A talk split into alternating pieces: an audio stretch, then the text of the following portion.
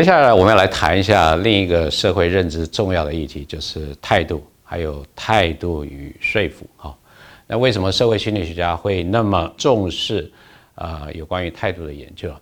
啊，大概有几个想法。一个就是说，我们讲说，在一般比较民主的这个社会里面，人人有表达自己意见或者是态度的这个机会的话，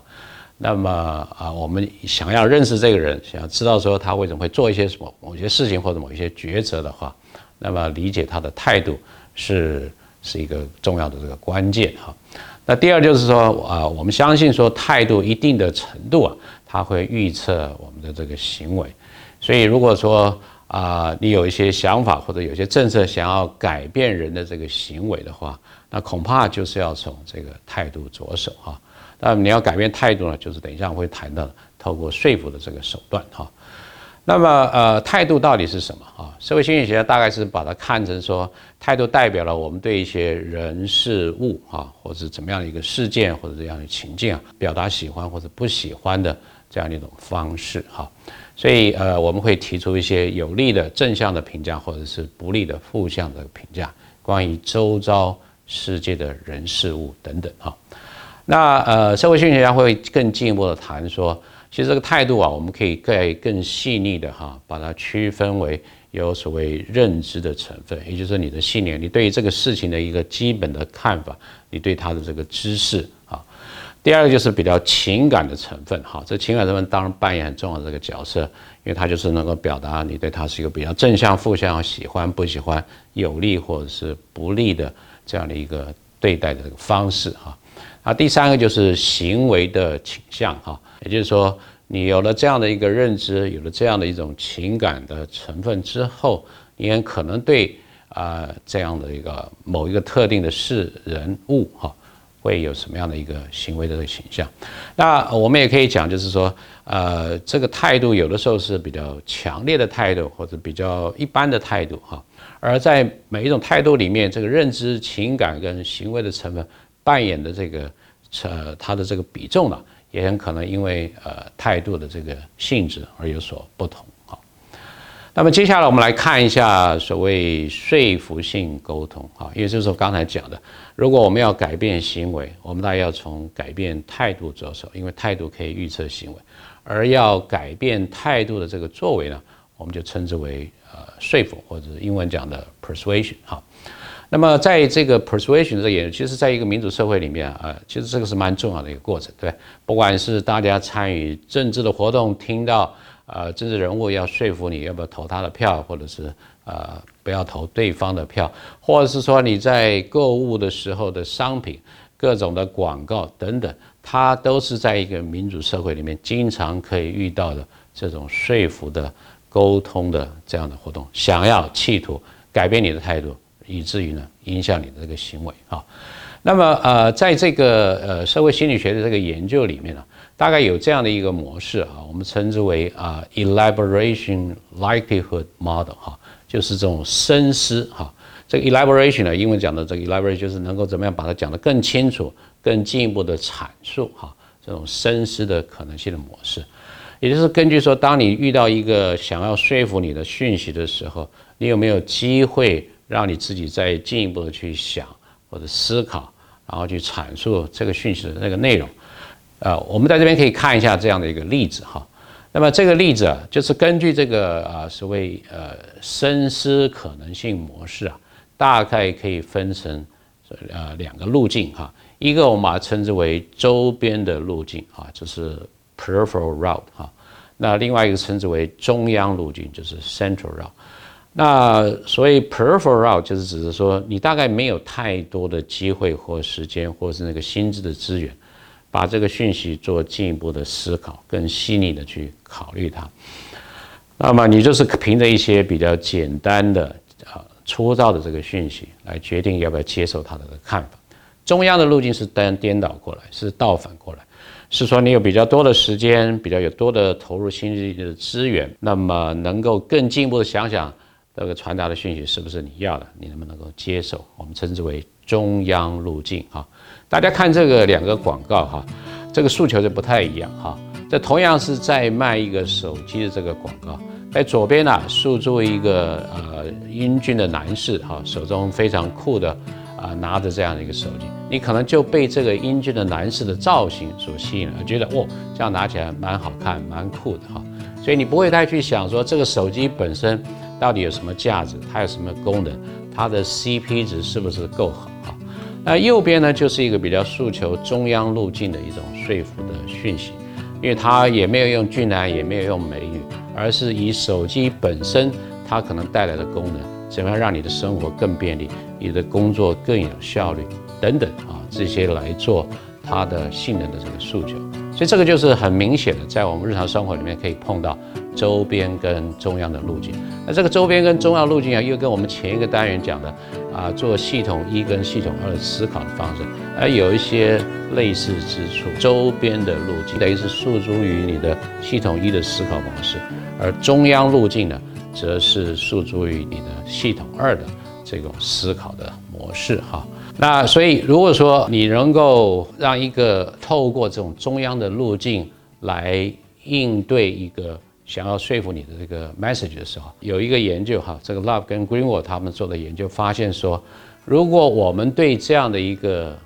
啊讯息里面所传达的意见哈，那么能够有自己的一些反应的话。那你会发现，就是说，在事后哈，我们对这些意见能够回忆到自己反应的这个部分啊，比较能够决定说，我到底对这个啊所传达讯息是不是要接受他的这个看法哈。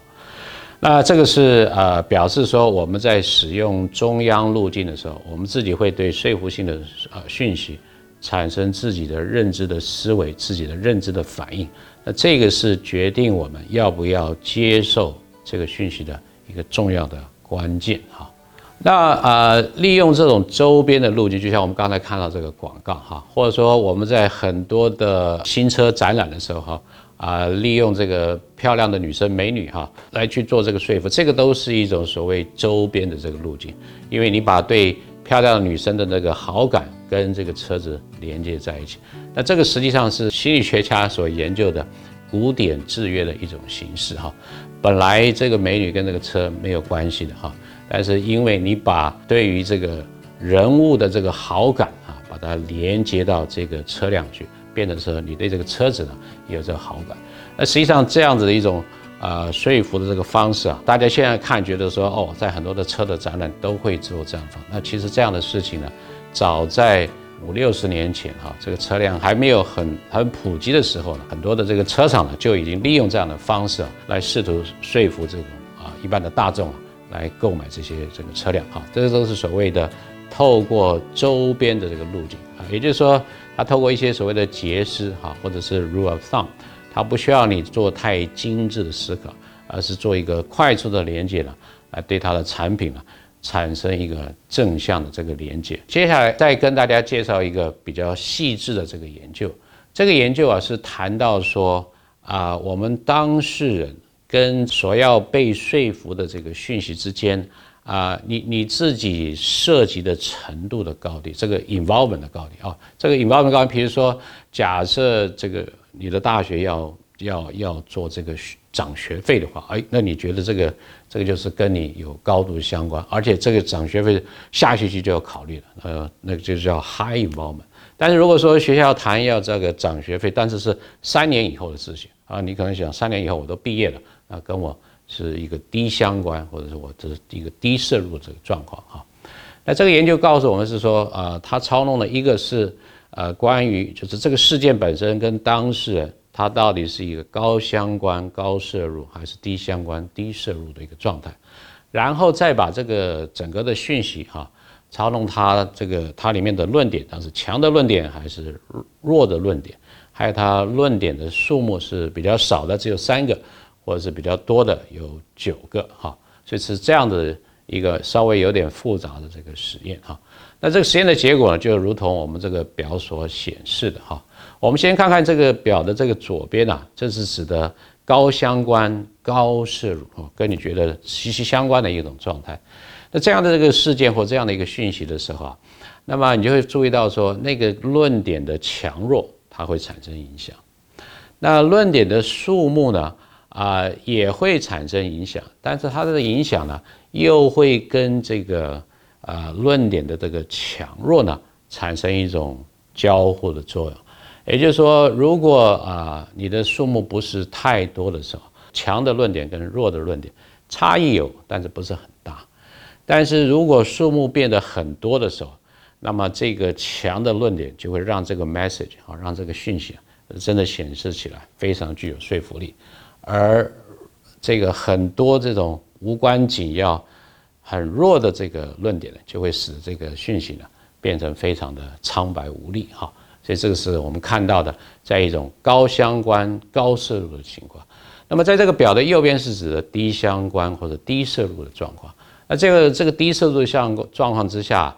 哎，你就发现只有呃论点的数目啊，会产生一定程度的说服的效果。也就是说，因为它好像跟你没有那么息息相关，或是跟你没有太大直接的关系，所以你只是大概听一下，哦，觉得他讲了蛮多的点，哦，好像都有一点道理。所以当这个点啊，这个论点多的时候，你就觉得大概整个讲起来，呃，应该是比较可以接受。而他如果只能讲一两点、两三点，可能就觉得说他不是那么容易被接受。这个就代表说你并没有机会真正的去思考这个论这个论点本身到底是好的论点、强的论点，还是不好的论点、是弱的论点，而只是凭着它的数目的高低啊，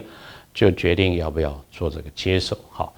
那这是一个呃蛮有趣的研究，也有点复杂的研究，告诉我们说，呃，摄入的程度，呃，论点的强与弱，以及论点的数目，它可能产生一种复杂的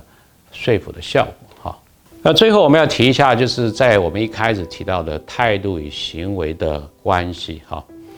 那么啊。心理学家相信这个态度会去预测的行为哈，但是这个在社会心理学里面呢，曾经有过一些争议哈。比如说早期有一个实验啊，在很早哈，在一九三零年代哈，那么这是有一有一个教授呢，陪着一对呃华人的夫妇哈，到美国的各地去旅游，然后去看说。那么旅馆的主人，大部分那个时候都是白人，拥有这些汽车旅馆啊，或者一般的旅馆，会不会接受他们，让他们住？那当这个美国的这个教授陪着这些呃华人夫妇的时候，哎，这些旅馆的主人都表示哈，呃，这个愿意接待，然后让他们这个住宿。可是有趣的是，是事后哈，那么这个教授呃，这个这个游游玩各地之后，再回来再写一个问卷寄给这些。旅馆说他们愿不愿意日后接受这个啊华人的夫妇来住宿，绝大部分都会说什么呀？都是否定的哈。所以这个是显然是受到了当时是受到了，因为这些白呃华人的夫妇啊，那么啊有这个美美国的教授的伴随哈，他们才做了这样的愿意接纳他们的这个住宿的这样的一个决定哈。所以到底态度能不能够影响行为哈？这个曾经在社会心理学里面。有过一段的争议，不过经过了五六十年的这个研究哈，现在呃社会心理学家越来越清楚，态度在一些特定的情况之下是可以预测行为的，包括什么？包括说如果这个态度是一个强烈而且一致的这个态度，第二个就是说这个态度跟预测的行为之间它有一定的特定的这个关系啊，还有基于自己直接经验所建立的态度。也比较能够来预测行为。最后就是说个人啊，当持有这个态度人知道自己的态度是怎么样，就是你非常的 conscientious，你非常知道自己的态度是什么的话，那我们也可以期待，那你的态度可以预测你的行为。